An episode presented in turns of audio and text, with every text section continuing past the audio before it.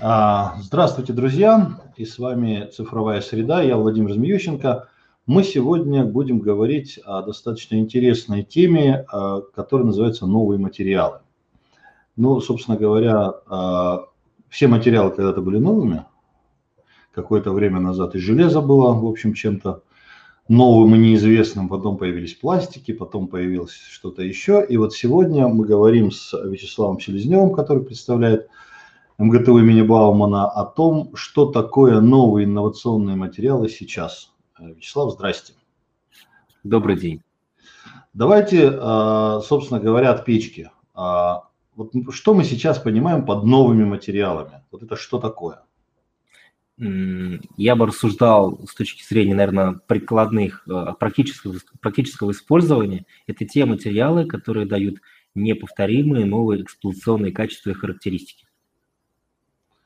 А, то есть, давайте, да, давайте для, как сказать, для дилетантов. Хорошо, это новый материал, это материал, который обладает какими-то новыми свойствами. Ну вот новыми... Которые не, не обладают. Ну вот, Но... например, полисульфон. Так. Полисульфон. А, он обладает температуростойкостью 200-250 градусов, физико-механическими характеристиками, такими же, как у стандартных Э, реактопластов. А, он обладает возможностью ремонта пригодности, повторного расплава сплава и решает большую проблему ремонта пригодности, например, крыльев самолетов, пластиковых лодок, обшивок, корпусов и всех изделий, э, всех э, изделий, которые делаются из композитов. Ну, то есть, условно говоря, это тот же самый пластик, но который можно там, 10 раз использовать и там, условно, там, залатать. Все верно. Предельно простым путем это локально точечно нагреть, он э, расплавится, восстановит свою структуру и сохранит свои прочностные характеристики. Окей, а вообще в э, область применения, давайте посмотрим. Э, я так понимаю, что это много где. Вот где в основном сейчас применяются те новые материалы, к которым вы имеете отношение, которые вы разрабатываете, которые вы там испытываете, делаете, внедряете?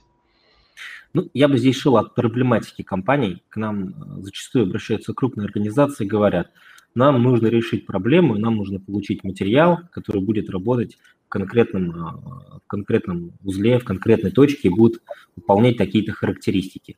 И после этого мы, мы начинаем подбор. Вот таких внедрений я могу назвать множество компаний, там, начиная от манипулятора до каретки безопасности против падения людей с э, линий электропередач, э, медициной. Но их внедрение не массовое, небольшое.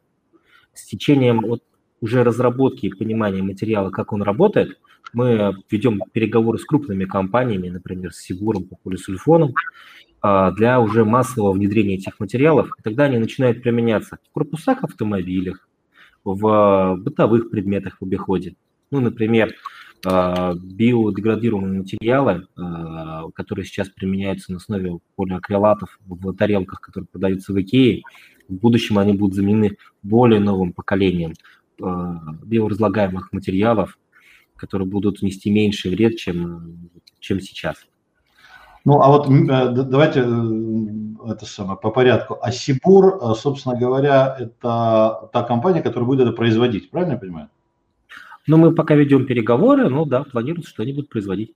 А вот чуть-чуть поподробнее про а, био, био, биоразлагаемость. Вообще э, существует точка зрения, что это в каком-то смысле такая вот такой миф, да, что есть более вредные пластики и менее вредные пластики. И, условно говоря, это такая вот маркетинговая история про то, чтобы там зеленые не сильно значит, доставали а, своими значит, претензиями. Вот насколько это правда? Ну, я могу выразить только свое личное мнение, потому что рассуждать за всех а, не в наших компетенциях. Но есть такая проблема, что э, те биоразлагаемые пластики, которые сейчас есть, они м, под воздействием солнца и воды очень быстро разлагаются на частицы э, микроскопические, так называемую пластиковую пыль, которая не разлагается вообще и, и оседает, потому что до нее не доходит ни солнце, ни, ни вода. Они в пыль превращаются и попадают в толщу грунта, и там бесконечно долго начинают разлагаться. Хотя, например, тот же самый пластиковый, другой пластик, крупного размера. Он будет разлагаться, но ну, там, в течение 100, 200, 300 лет, в зависимости там, от толщины, от условий, в которых есть. Но и сейчас на рынке появляются новые тип пластиков, которые начинают разлагаться маленько по другой структуре, когда разрушается структура пластика, а не элементы, которые соединяют маленькие частицы пластика между собой. Ну, то есть, условно говоря, он превращается в, то, в тот же самый, там, скажем так, нефтепродукт, из которого он был сделан. Ну, примерно, да. Он предлагает, разлагается на два компонента, которые не несут вреда и которые разлагаются потом еще быстрее, чем сам пластик. Ну, то есть это реально как бы такая штука, которая действительно работает. Это не, не, не, не совсем маркетинг. Ну, сейчас маркетинг, в будущем скорее мы уйдем от маркетинга, потому что вред природе нанесен уже колоссальный. Это понятно. Слушайте, а теперь давайте чуть-чуть про деньги. Вот вы говорите там новый тип пластика, который обладает новыми свойствами, еще и разлагается. А насколько это дороже? Сейчас все материалы вновь разработанные, они дороже, потому что стоимость ну, разработки их велика. Ну, дороже и... там в три раза или в 10, или на, на 10 процентов. Приблизительно как это? Берем среднестатистическую смолу, которая используется в авиации, а, понимаем, сколько она стоит, какую она долю занимает в продукте. Берем вот именно в настоящий момент там, тот же самый полисульфон, который пойдет взамен. Это конкретная марка с конкретными техническими характеристиками и так далее. Ну, а оценочно пусть будет в 2-3 раза дороже. Через 5-10 лет а, э, этот материал будет дешевле стоить. Ну, понятно, серия и прочее, прочее. Все именно, потому что сейчас это мало тоннажка, это делают 2-3 установочки небольшого объема. Через 10 лет, когда пойдет массовое производство, просто цена снизится. А, окей, тогда м, следующий вопрос. Вот смотрите, для того, чтобы э, появилось, ну, как, если звезды зажигают, значит, это кому-то нужно, да? Для того, чтобы появился какой-то новый материал, видимо, у него должен быть какой-то заказчик. То есть кто-то должен прийти к вам и сказать, слушайте, друзья, вот мне нужен материал вот с такими свойствами. Или как, как это вообще происходит? Или наоборот, вы приходите и говорите, друзья, мы вот тут случайным образом что-то там, э, что-то с чем-то соединили, и вдруг у нас получилась такая прекрасная, забавная штука, которая может быть. Как это на самом деле бывает? Ну, во-первых, я вас благодарю за прекрасный вопрос, потому что он один из моих самых любимых. А, очень часто мне его задают, и я сам размышляю, как сделать так, чтобы быстрее разработать. Здесь есть, наверное, можно два варианта. Первый вариант есть уже готовая научная команда, а, которая работает в лаборатории и постоянно делает какие-то материалы. И, в принципе, когда к ним приходят, они быстро отвечают, да, мы сможем сделать ПТЗ такой-то материал, такую-то характеристику, и они ищут себе заказчиков, чтобы изготовить, ну, разработать новый материал с заданными характеристиками. Но есть еще и второй вариант, который получается, и мне он нравится больше всего. Это когда ученые длительное время работают, работают, работают, работают, и вдруг откуда ни возьмись появился какое-то удивительное сочетание рецептуры, которое дает уникальные характеристики. Вот буквально два дня назад мы занимались электропроводной керамикой. В процессе разработки мы получили соединение с с не очень хорошими характеристиками с точки зрения электропроводности, но с удивительным сочетанием цвета, который в области керамики и в области стройки крайне востребован. Это белая керамика, которая стоит максимально дорого, а при этом прочностные характеристики намного лучше, чем требуется в строительной области. И мы были удивлены, для нас это была радость. Потом открыли справочники, посмотрели и поняли, почему это произошло, хотя изначально мы этого не предполагали. И такие удивления бывают. А потом они внедряются, потому что мы сразу понимаем, кто их купит, зачем их купит и как они будут работать. Ну, то есть это улица с двусторонним движением. Да. А, слушайте, ну вот еще один момент. Да, мы все-таки немножко про цифровизацию. А насколько а, сейчас вот изобретение или синтез новых материалов, это вот дядька в белом халате в лаборатории с колбочками, или все-таки а, это уже несколько более а, оцифрованный и такой невещественный процесс? Мы сейчас стоим на пороге, когда рано говорить о полноценной цифровизации. и о полноценном цифровом материаловедении. Потому что те процессы, которые введены в математическую модель и которые опробированы, их минимальное количество. И э, вопрос широты понимания. Например, мы сейчас разрабатываем а, цифровую модель на греющий кабель, так называемый саморегулирующийся кабель, где мы получаем взаимосвязь от технологии рецептуры до конечных физмехов, энергопотребления, прочности, там, долговечности работы материала. И как только мы работаем там, в одной группе материалов, мы понимаем зависимости, мы начинаем расширять планку, вдруг мы добавим еще что-то, еще что-то, наша модель не работает. Поэтому, с одной стороны, вот эти цифровые двойники, моделирующие процессы, технологии и последующей эксплуатации, они существуют, но пока их мало. Но э, работа это ведется, и э, это даже основной приоритет в нашем государстве создать цифровые двойники, чтобы уменьшить э, количество человеческого труда, который однотипно повторяется в большой точке лабораторий, предприятий. Ну, то есть, условно говоря, а, при бесконечном количестве попыток а, в какой-то момент жизни мы придем к тому, что синтез материалов будет происходить вначале где-то в компьютере, а потом уже а, вполне себе по подготовленному рецепту какой-то правильный человек в белом халате будет значит, соединять какие-то колбочки. Вопрос в глубине. Сейчас, в принципе, редкий процесс ведется сначала в колбочках, а потом как-то перекладывается на мат-модель. А вопрос конкретизации. В любом случае, перед каждым процессом создается математическая модель, планируется эксперимент, планируются варианты, и наиболее правильные желаемые результаты, которые с точки зрения удовлетворяют эксперименту, они повторяются уже в колбочках научными работниками. Это позволяет сокращать громаднейшее количество материалов, времени, сотрудников, э, э, задействования оборудования. И если получается верификация, то да, если не получается, то уточняется мат-модель. К сожалению, это уже реальность. Понятно. Слушайте, ну вот все-таки а, давайте чуть-чуть, еще чуть-чуть приземлим ситуацию. Вот я, например, там, я не знаю, а, представитель там строительной индустрии или там медицины или чего-то еще. Вот я могу к вам прийти и сказать, друзья, а сделайте мне, пожалуйста, материал, который будет отвечать вот таким и вот таким значит, параметрам, а, условно говоря, там, хочу его получить там, через год. Вот, э, так уже работает или пока еще нет? Мы так работаем 9 лет. М, чудесно. А давайте тогда попробуем поговорить про какую-то конкретику.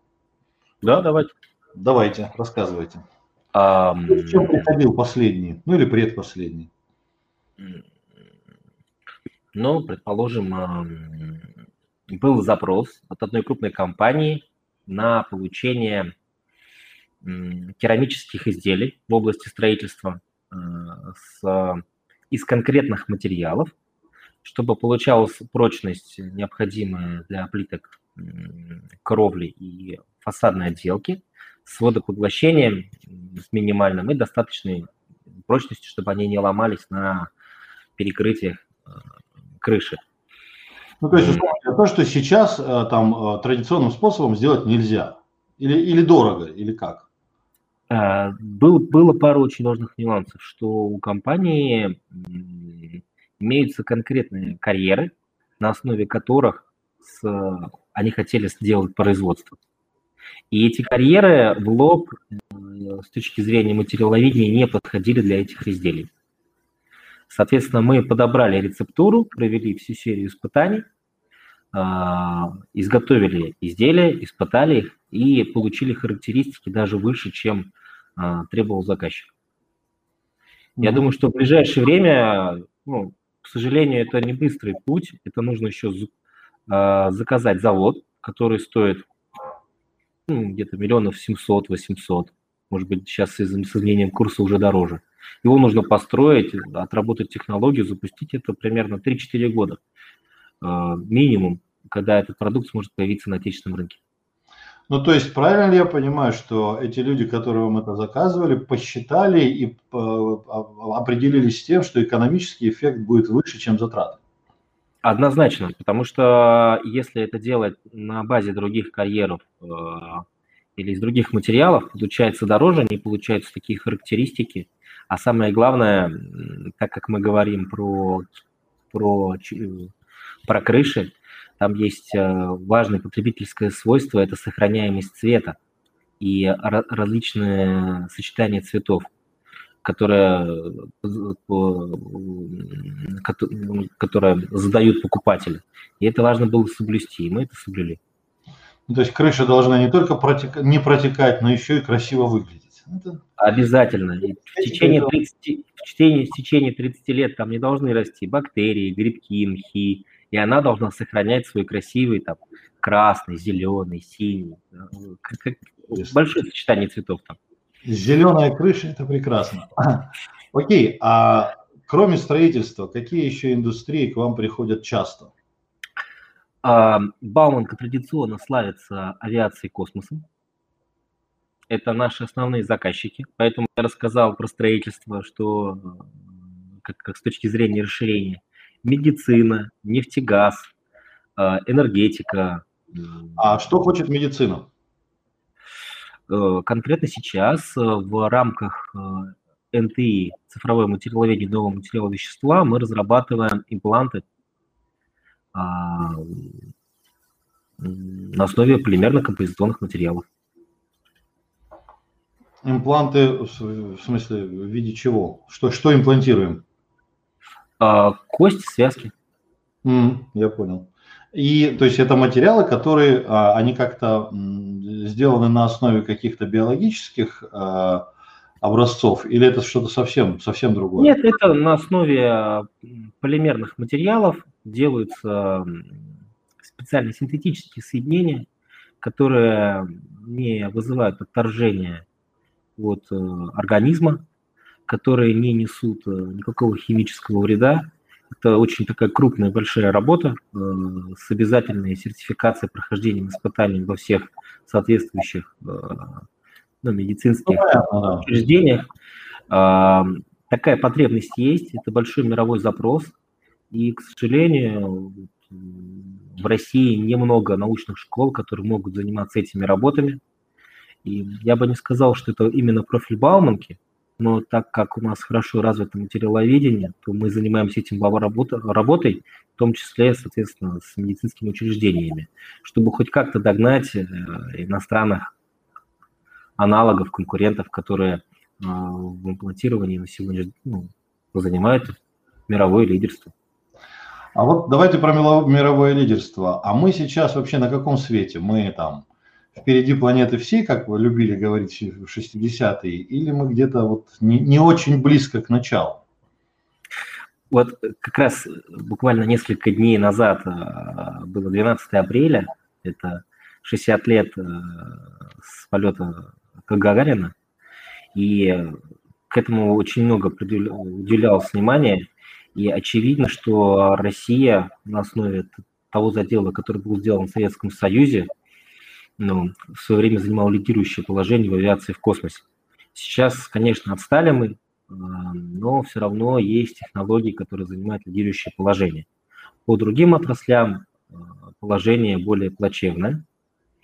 Ну и в первую очередь это продиктовано низким уровнем государственного финансирования на, в областях там, медицины, строительства, ну и других отраслей. Слушайте, ну вот если мы говорим про государственное финансирование, то есть вы хотите сказать, что, условно говоря, там в Европе, в Штатах, может быть, в Китае, а, все эти исследования, все эти, а, значит, синтез новых материалов и так далее, это государственные деньги или все-таки там много частных? Как это устроено? Как устроен этот, э, ну, давайте, давайте это назвать бизнесом, как устроен этот бизнес? Не готов я комментировать, как это устроено в мире, и в разных, э, в разных странах, везде совершенно разные подходы, но я могу сказать, что, например, количество денег, выделяемых в России на науку, на прямое финансирование науки, как фундаментальных, так и прикладных задач, в порядке раз меньше, чем в США, в Европе. И это напрямую это отражается. Соответственно, так как вузы получают финансирование недостаточно, они сами пытаются крутиться, выживать, то у них и намного а, скуднее лабораторная база, научная база. И когда к ним обращаются уже непосредственно частные заказчики, они могут предложить меньшее количество услуг, чем могут предложить аналогичные э, иностранные вузы. Потому что правила игры другие.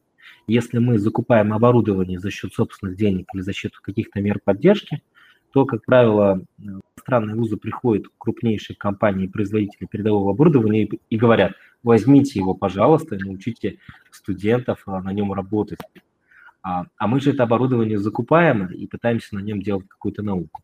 Но не так все плачевно, потому что Россия всегда славилась, наверное, не постепенным ростом, а из истории видно, что мы а, поднимаемся на какую-то планку развития науки и техники, дальше происходит какое-то плато, а причем весь мир растет, мы на плато, а потом очень рывкообразно пытаемся догнать.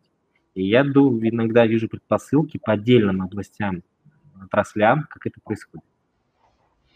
А какие у нас, вот если вы это видите, это здорово, какие у нас отрасли, которые смогут поработать таким паровозом этих, этих процессов?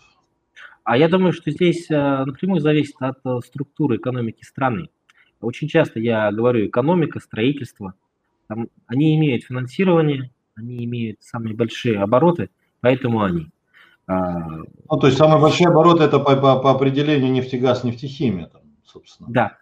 Стройка, стройка, стройка, наверное, где-то там чуть-чуть, чуть-чуть, чуть-чуть ниже по объему. Согласен, но сейчас стройка начинает подниматься. Есть еще а, медицина, э, есть еще тут радиоэлектроника, но каждая отрасль сама по себе тоже а, живет по-своему, и у них разные зависимости от потребностей новых материалов. Сейчас в стройке произошел тот скачок, что требуются новые материалы. И э, жить на базе 50-х, 60-х годов, когда строились цементные заводы, а, уже невозможно.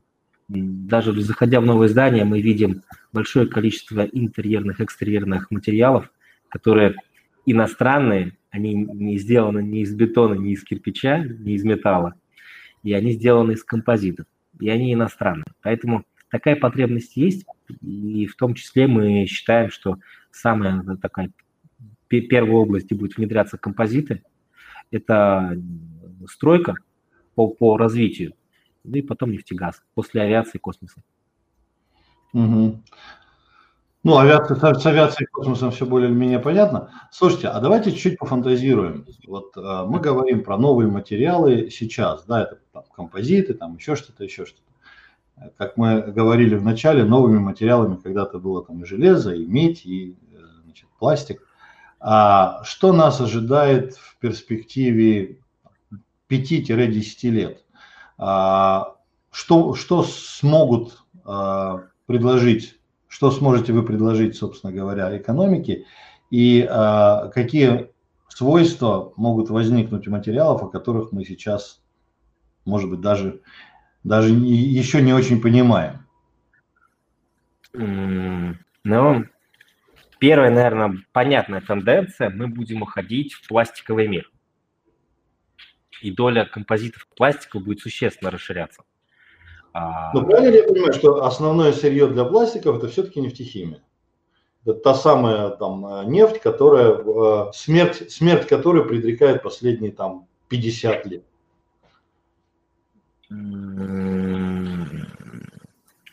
Да, именно она. А, и она и предрекает смерть с точки зрения, наверное, как ГСМ топлива. Ну, разумеется. С точки зрения материалов – это основа. Плюс у нас есть обязательно газ. Из газа большое количество синтетических материалов тоже получается. Ну, и доля... Основное сырье – это углеводороды или есть еще какие-то? Нет, это есть э, вот как раз к этой тенденции к пластиковому миру в будущем. А, я бы хотел сказать, что он не будет развиваться так, как развивался до этого потому что в свет выходят зеленые технологии. А зеленые технологии – это требования по безопасному получению этих самых э, полимерных материалов. Чтобы заводы у нас не выделяли химические средства, чтобы не было дымов, газов, все это было безопасно. Поэтому ну, известно, что, например, почему в области РЖД там, в 50-е годы начали отказываться от каменных топок и перешли на электрические. То же самое будет сейчас происходить в области получения полимерных материалов, будут отказываться от загрязняющих заводов и переходить на более совершенные технологии. А, и это позволит вот, сохранить экологию, а во-вторых, эти требования получают новые материалы. Например, тот же самый полиэтилен по зеленой технологии обладает более высокими качествами и большей долговечностью, большей живучестью с точки зрения эксплуатации, ну, бытового применения. А второй, наверное, блок материалов, который ну, уместно добавить, это материалы с какими-то новыми удивительными свойствами. Это дилатантные материалы. Это, например, материалы, которые при ударе становятся твердыми. Ну, обычно они используются на элементах защиты, где в спортивной индустрии, где щиток, например, на коленник, когда человек двигается в простом шаге, он мягкий, но если он падает на что-то твердое, он становится твердым и защищает колено. А, это метаматериалы, эм, очень много в интернете э, материалов, которые показывают, что из метаматериалов делают плащ-невидимку. А, либо к метаматериалам также относятся у нас аэрогели. Это очень такой твердый, легкий материал, материал будущего, который будет заменять у нас какие-то сложные конструкционные формы, и без него будущее нет в двигателестроении, в самолетостроении, во всех основах. И я бы еще назвал очень такой интересный, а, выделил материалы, как аморфные металлы и вспененные материалы. Например, а, пенометалл, которые будут лучше применяться, более широко применяться. Например, пенокерамика по сравнению с стандартной базальтовым волокном, матами, оно не, как со временем не теряет, не изменяет своих геометрических размеров. А, имеет закрытую пору, не боится ни влаги, ни воды и может быть конструкционным, то есть несущим. Если стандартный базальтовый мат мы можем к стенке, обязательно нужно его закреплять, и со временем он еще, как правило, зажмется, появится щель, то пенокерамику можно как просто блок поставить, как пенобетон на него следующий блок, следующий блок, таким образом сооружать высотные здания там, до 9 этажей, до 10 этажей. Слушайте, а вот то, что касается аддитивных технологий, там 3D-принтинга и так далее, вы как-то тоже участвуете в разработке вот материалов для всего этого э, великолепия?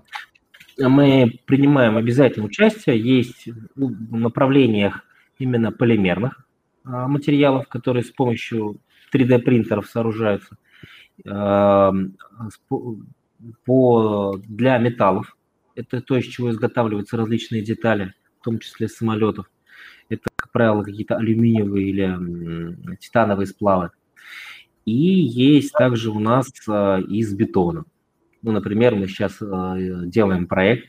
А, это строительство зданий с помощью печатной машинки большой по сути, выезжает небольшой кран автоматизированный, подается смесь, и за сутки печатается дом. То есть это, это, это технология уже рабочая?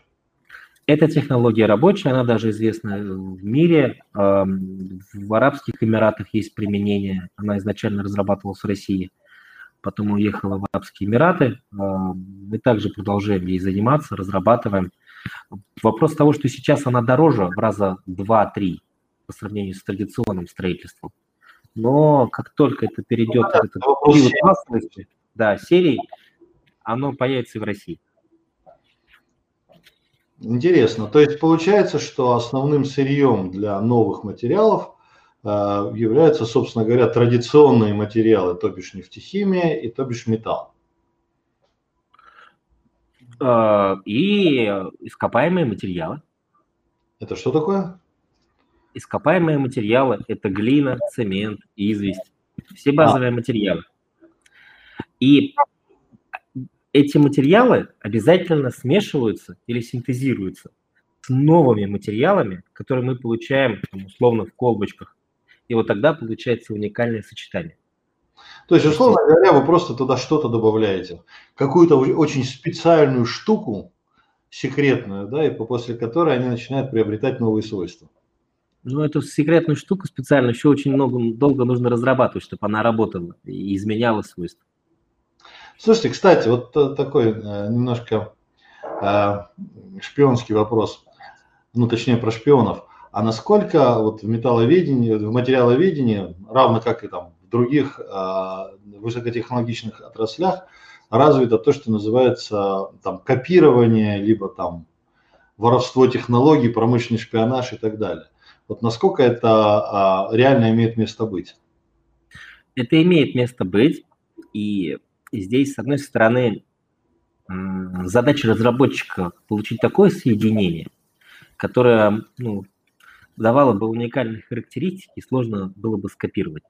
С одной стороны, с другой стороны, если мы посмотрим на изделия, то хорошее сочетание рецептур, материалов, свойств, они, как правило, дают такие сочетания.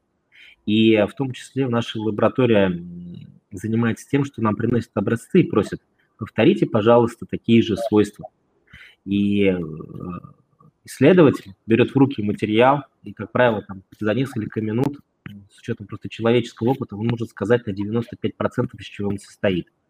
С применением э, научного оборудования лаборатории он может сказать на 99,5%, как, из чего оно состоит и как оно получено но весь нюанс заключается в вот этих со, там, сотых, десятых процента понимания рецептуры и технологий. И здесь как раз и э, большая научная школа лежит. Поэтому если мы говорим про какие-то стандартные вещи, их повторить можно. Если мы говорим про какие-то уникальные сочетания, то просто громаднейшие труды, и э, мы работаем над тем, чтобы это получить. Ну, то есть, условно говоря, тот самый пресловутый сейф с э, рецептом Кока-Колы где-то в швейцарском банке для вашей индустрии тоже, то, тоже вполне характерен. Но, к сожалению, мы не будем заниматься этим, потому что это совершенно уже другие нюансы. Но для, для химика, для нашей лаборатории рецептура Кока-Колы не является чем-то таким э, непонятным. Мы понимаем, как, зачем и почему это работает, и почему это ноу-хау хранится. Понятно. Ну что ж, а, как минимум две хорошие новости. Первая состоит в том, что а, нашему сырьевому сектору особо ничего не грозит. И второе, вторая состоит в том, что мы, у нас есть серьезный шанс все-таки а, не отстать окончательно от прогрессивного человечества. Спасибо вам большое, было интересно. Мы обязательно вернемся еще к теме современных новых материалов, материалов будущего. А на этом все сегодня. Спасибо вам большое, Вячеслав. Было интересно. Всего хорошего. И смотрите цифровую среду.